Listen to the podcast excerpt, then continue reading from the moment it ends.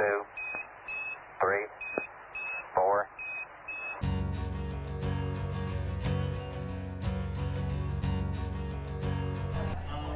Bueno, bienvenidos. eh, les habla Rafael Hernández otra vez y este es el podcast de Soy un adulto y ahora qué, en base al libro que estoy publicando en la ciudad de Mérida, Yucatán. Y el día de hoy estoy aquí, ¿dónde estamos? En Portland, Oregon. Y estamos en una conferencia que se llama Forcelandia. Y bueno, pues me encontré a tres personas este, que voy a hacer que se presenten. Y entonces, este, parte, pa- parte de lo que quiero hacer el día de hoy es que estas personas que yo conozco son muy exitosos aquí en Latinoamérica. Bueno, no aquí en Latinoamérica, bueno, todo es América, ¿no? Y entonces lo que quiero es que nos ayuden a decirnos cuáles son las, las, las actitudes y las cosas que los hacen ser mejores en su industria, ¿no? Entonces, vamos a empezar con presentaciones. Primero las chicas aquí. Nadim, preséntate tu nombre, rango, dirección, teléfono. No, no es cierto. Ok, yo soy Nadim, ah, soy de Bolivia, de Cochabamba específicamente hablando, y trabajo como líder de desarrollo de software en una empresa que es la empresa más grande de outsourcing en Bolivia, eh, llamada Halasoft. Perfecto, gracias. ¿Cuál, cuál es tu, ah, cuál es tu rol ahí? Ah, soy líder de desarrollo. En este momento, de hecho, estoy en entrenamiento para ser manager. Um, y también soy fundadora de una, de una comunidad en Bolivia que se dedica a cerrar la brecha de género en tecnología entre las mujeres y los hombres. Sí. Perfecto. Muy bien. Yo me llamo Brooke Cristal Bracy y estoy soy de aquí, de Portland, Oregon, pero estoy basada en Las Vegas, Nevada. Trabajo en Open English, que está basado en Miami. Y empecé a trabajar en Open English cuando yo vivía en México. Y es un gran privilegio estar aquí con ustedes. Yo soy ah, supervisor de operations en Open English, de todo de que se trata de los maestros. Y también soy Certified Salesforce Administrator y me fascina la plataforma de Salesforce. Perfecto. Muy bien. Bueno, yo soy Aldo Fernández, yo soy de Uruguay, trabajo para Cloud Gaia en Argentina. Cloud Gaia es una Salesforce Consulting Partner para toda la región. Ahí me desempeño como Enterprise Architect en todo lo que es la parte de preventas, pre-sales. Eh, y bueno, hace 11 años que estoy en la plataforma y la verdad que he visto muchas idas y vueltas en todo esto, así que gracias Rafa por, por la invitación. No, de nada. Entonces, la primera pregunta que les voy a hacer, y es algo que siempre la gente, cuando voy a México, sobre todo, y ustedes pueden decirme cuál es la perspectiva de Latinoamérica, ¿no? Siempre en México la, la definición de éxito se malinterpreta con tener dinero. O cuando menos tener un carro que parece que tengas dinero, ¿no? A- Así es. Y, no, y los chicos, lo, lo primero que te preguntan cuánto dinero haces, porque piensan que eso es éxito, ¿no? Definan éxito en sus propias palabras. hacer lo que te gusta. Para mí es eso, prácticamente. El poder levantarte cada mañana e ir feliz al trabajo. O sea, siempre va a haber días medio lluviosos, pero si haces lo que te gusta, creo que vas a ser feliz el resto de tu vida, la verdad. Perfecto. Así es, y disfrutar tu vida. Yo tengo familia y yo quiero disfrutar a mis hijos todos los días y también proveer por ellos y eso me da much- mucha felicidad, estar trabajando en algo que me gusta y que me, que me deja también darme a mi familia. Éxito para mí es. eh, es.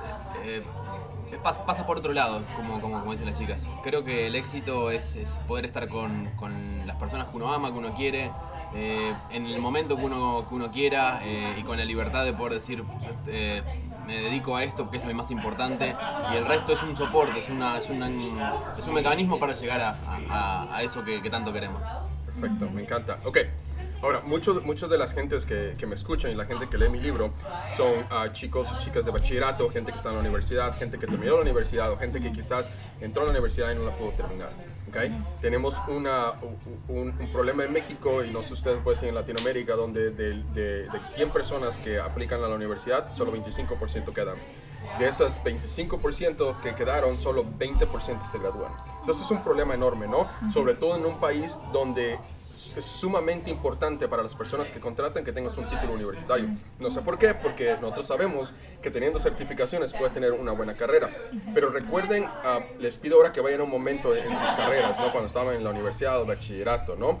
¿Cuáles son las cosas que ustedes piensan que los ayudaron a salir adelante, ¿no? A poder graduarse o a terminar una materia o a pasar un examen. ¿Cuáles son las cosas que te vienen así a la, cabeza, las primeras que dicen, esto fue lo que me ayudó?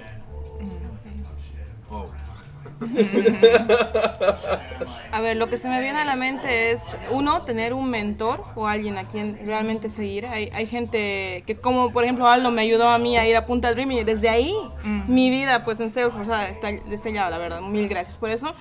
Ah, tener llorar, un no, llorar, no voy a llorar. no voy a llorar. no, más bien es toda felicidad ahorita que estoy irradiando. Tener un mentor, tener a alguien ahí que te pueda apoyar y, y tienes que seleccionar muy bien al mentor, o sea, tiene que ser alguien que realmente te inspire. Ah, ser autodidacta, oh Dios mío, porque tenemos el mismo problema en Bolivia, el mismo problema, de que hay un montón de postulantes para las universidades, aprueban muy pocos y ni hablar de los que salen de la universidad. Entonces hay diversos problemas ahí, incluso la, la universitaria puede pasar o porque no les interesa o porque realmente hay problemas económicos por detrás, entonces los chicos tienen que dejarlo. Am, ser autodidacta y tomar en cuenta que un título, si bien te abre puertas, no lo es todo.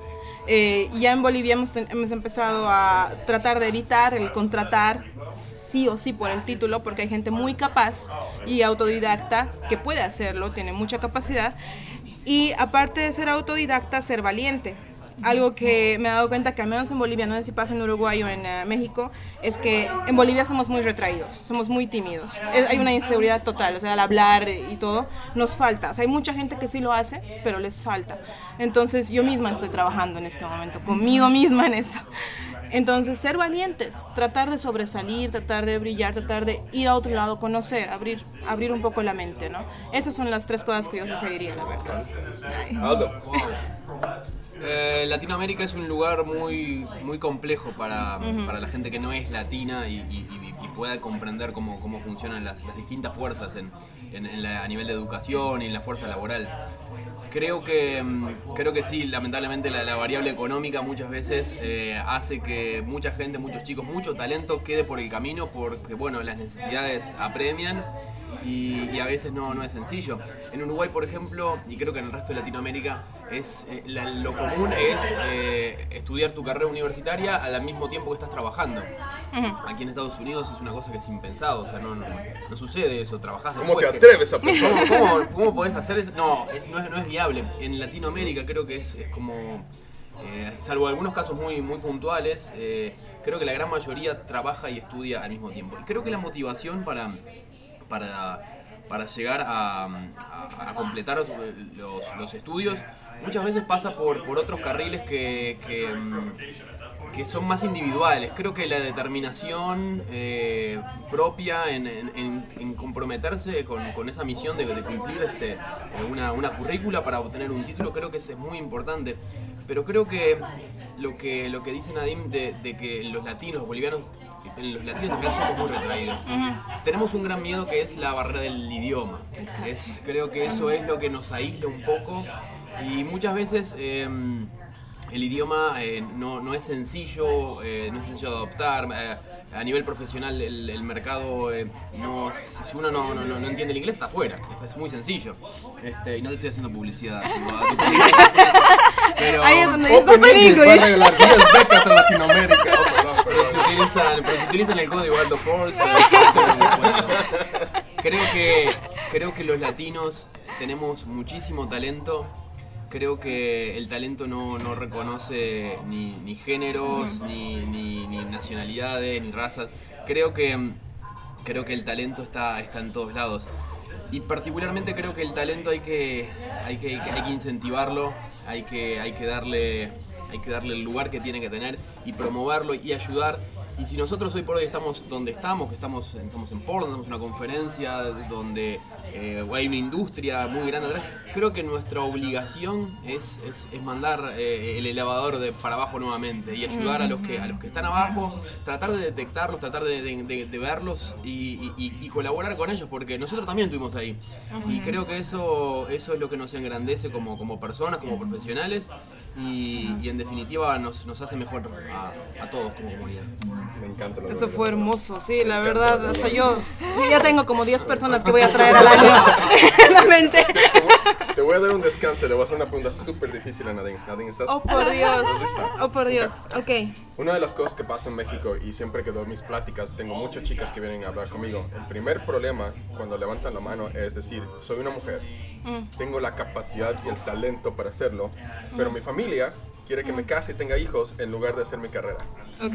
Y me, me piden a mí consejos qué hacer en esos escenarios y es muy difícil para mí hacerlo porque como cultura latina ir en contra de lo que tus padres quieren es muy difícil, ¿no? Eh, y, y a- y aparte de que estás metiéndote a un terreno en que sin la ayuda de tus padres es más difícil hacerlo. ¿Tienes alguna opinión o consejo para las chicas que se encuentran en este dilema? Has- estás hablando con la persona correcta. Yo he dejado mi, yo, yo- yo he dejado mi, mi casa, no, no porque no me llevo bien con mis papás, sino precisamente por ese tipo de objetivos a los 20 años. Entonces, en cuanto yo empecé a trabajar, eh, me fui a un alquiler, alquilé un cuarto con una amiga y comenzamos a vivir juntas. Yo pagaba mi alquiler. Entonces, al año, a los dos años, ya tenía la, la rentabilidad como para poder comprarme un departamento pequeño en el trabajo y, y lo hice también. Es un departamento pequeño. Ahí te vamos a caer. Ay, son bienvenidos, son bienvenidos. Entonces, eh, va muy de la mano del consejo que había dado de ser valientes. Es, es una decisión que no es fácil de tomar, precisamente por nuestra cultura. Yo me acuerdo muy bien, he estado en ese dilema, ha sido muy complicado para mí, porque mi padre estaba en contra de eso, cómo vas a ir a vivirte sola, la, la típica mentalidad, no eres mujercita, no puedes ir a vivirte sola, es peligroso pero aquí estoy y sigo intacta. Y he tratado de cuidarme también, va mucho de tu responsabilidad. Eh, sean valientes. eh, primero son sus objetivos de vida, sean felices. Entonces, si las hace felices el poder crecer profesionalmente, eh, si les hace felices el poder ah, viajar, ir a conocer el mundo y demás, háganlo. Pero para eso obviamente van a tener que hacer, tomar decisiones fuertes. Claro, no Y para, genial. sí.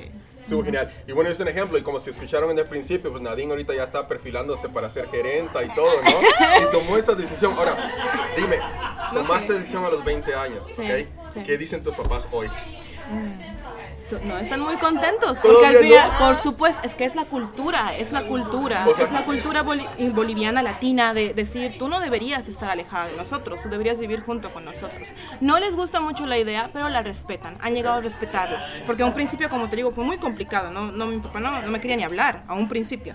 Luego ya entendió, ya comprendió, ya vi- vio que yo estoy bien, que no me está yendo mal, que estoy tranquila y que estoy feliz. Entonces ahí recién llegó a respetarla y en este momento nos llevamos bien, pero a veces siempre me saca el temita, ¿no? De tú deberías estar cerca de mí, tú no deberías estar lejos, ese tipo de cosas. Es- y es completamente normal, pero lo bueno es que esas cosas están empezando a pasar frecuentemente. O sea, la mayoría de mis amigas viven solas.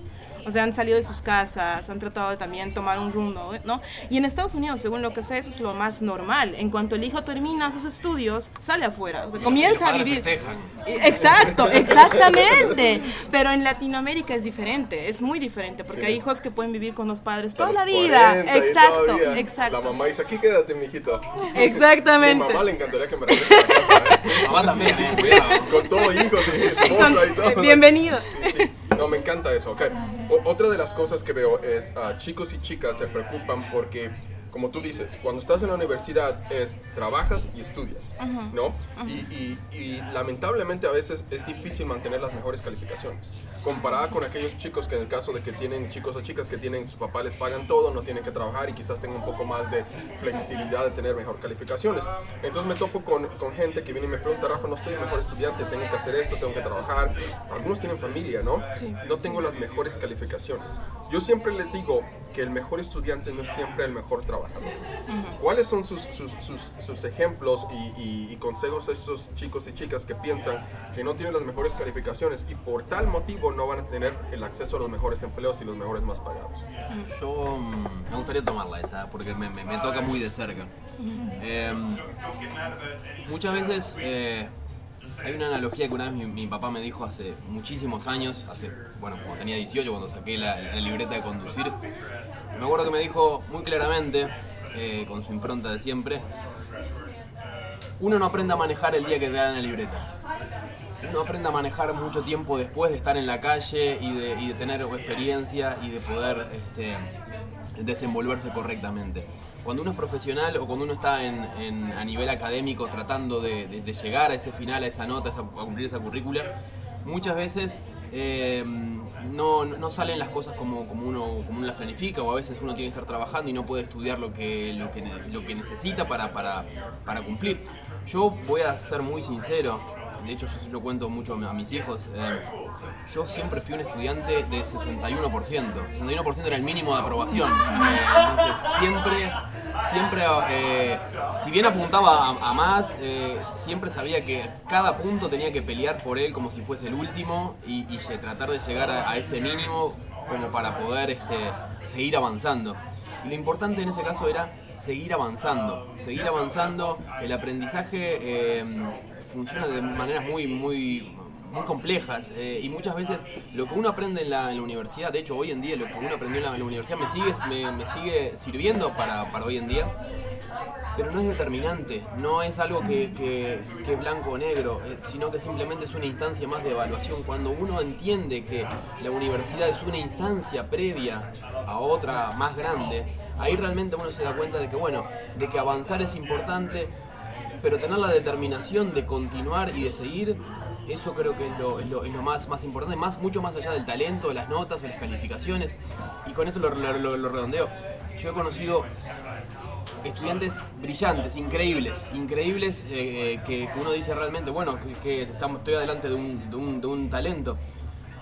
Lamentablemente cuando uno traslada esa experiencia a la parte laboral, no siempre se da eh, que, que- que se sostiene ese ritmo, porque cuando uno está estudiando tiene, bueno, a veces tiene otras libertades, tiene un libro, se toma su tiempo.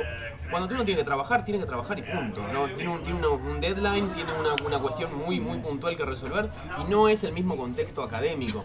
Entonces, de vuelta, a esos estudiantes no se den por vencidos, no bajen los brazos, no tengan vergüenza de decir, ah, estoy apuntando al mínimo porque es lo que mi capacidad de, de estudio puede tener. Y a los que sí tienen la capacidad de tener estudio y, y apuntar siempre para, un- para las notas más altas, 100%, 90%, bueno, sepan que eso, cuando les toque la, la parte laboral, no, no van a tener el contexto que hoy por hoy tienen. Así que van a tener que también acomodarse a otra realidad. Todos vamos a terminar en eso.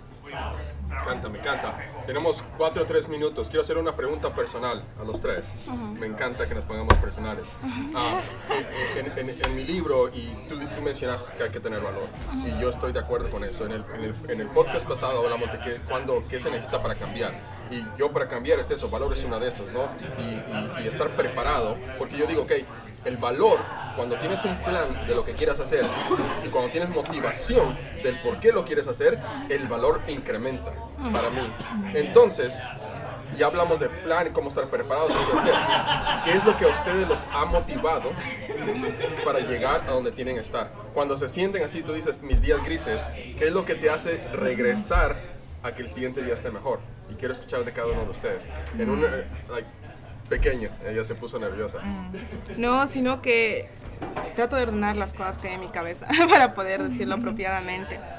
Quizás a mí lo que me impulsa, y va, va a sonar quizás un poco ingenuo, es cambiar mi país, porque siento que de verdad necesitamos un cambio. Necesitamos un, es que grandísimo. es- ya, ok, Corea es, es gigante, es gigante, sí. Necesitamos cambiar la cultu- nuestra cultura un poco. Hay cosas tan hermosas de Bolivia, tradiciones y demás, pero nuestra educación, nuestra cultura tiene que mejorar de alguna manera. Entonces, esa es una de las cosas, ¿no? Y el poder ah, impulsar a las chicas, creo que es un paso. La educación es otro paso.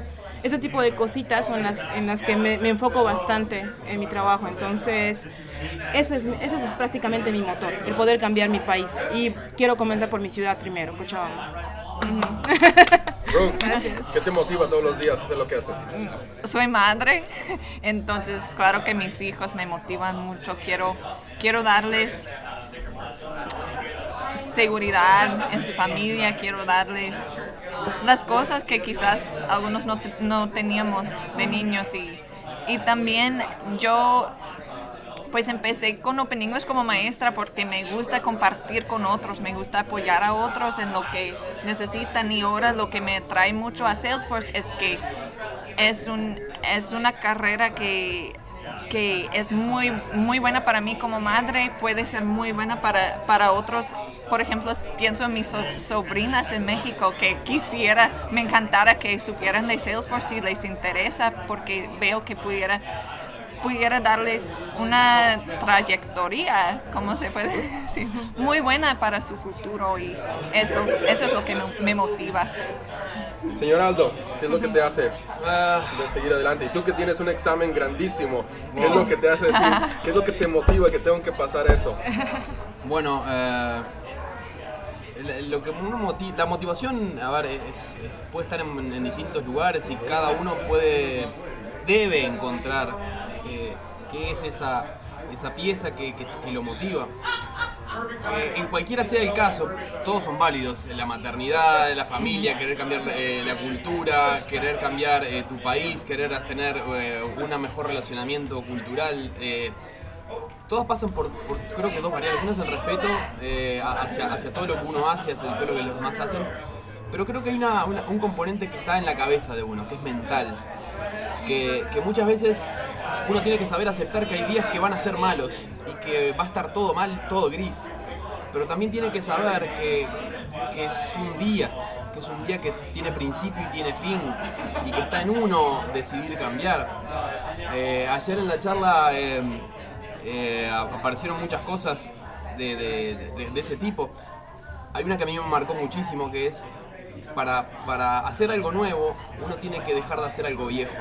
Y ahí esa decisión es la que, la que hace que te, te lleve a, una, a tomar esa determinación, esa motivación para tomar ese impulso y tomar y seguir de largo y, y- después, bueno, eh, las cosas que quedan por el camino se, se revaluarán y, y se van a seguir ahí. Así que creo que, creo que el, el- trabajo mental que uno tiene que hacer, que no es nada sencillo, no es nada sencillo a veces mirar, levantarse, mirarse al espejo y, decir, "No, vamos que se puede. Em, pero es lo que hay que hacer y es lo único, lo único que podemos hacer. Perfecto, me encanta. Bueno, pues muchísimas gracias. Eso fue totalmente improvisado. todo, todo el mundo se vino, pero ah, para, para todos ustedes que están escuchando, algunas de las cosas que yo pienso que fueron grandiosas que escuché de ustedes, uno, me encanta tu misión que estás haciendo como mujer. Para todas las mujeres que nos están escuchando, tienen que hacer eso, tienen que I mean, ser valientes y no pasa nada. I mean, y si pasa, te levantas, como dice Aldo, y otra vez es un día, ¿no? Y bueno, la familia va a estar ahí, la familia siempre quizás parezca que no te están apoyando, pero inconscientemente en el fondo te están apoyando. Simplemente son seres humanos que crecieron en una generación diferente y no tratan a comprender y están saliendo de su zona de confort y tienen miedo de que algo te pase, ¿no? Pero si tú eres valiente y tú les demuestras que te cuidas como tú dices, yo pienso que es el que vas a salir adelante. Lo que Aldo dijo del elevador, genial. Y es una cosa que nos Sí. falta en Latinoamérica y eso yo les agradezco porque lo que estamos haciendo nosotros aquí como latinos, estamos haciendo eso, estamos lanzando el elevador, estamos aquí reunidos y estamos esperando y ayudándolos para que ustedes también tomen lo mismo, ¿no? Y bueno, pues muchas gracias a todos, les agradezco a Nadine, Brock y Aldo por tomarse el tiempo. Gracias, Rafa. Gracias. Gracias. Tranquility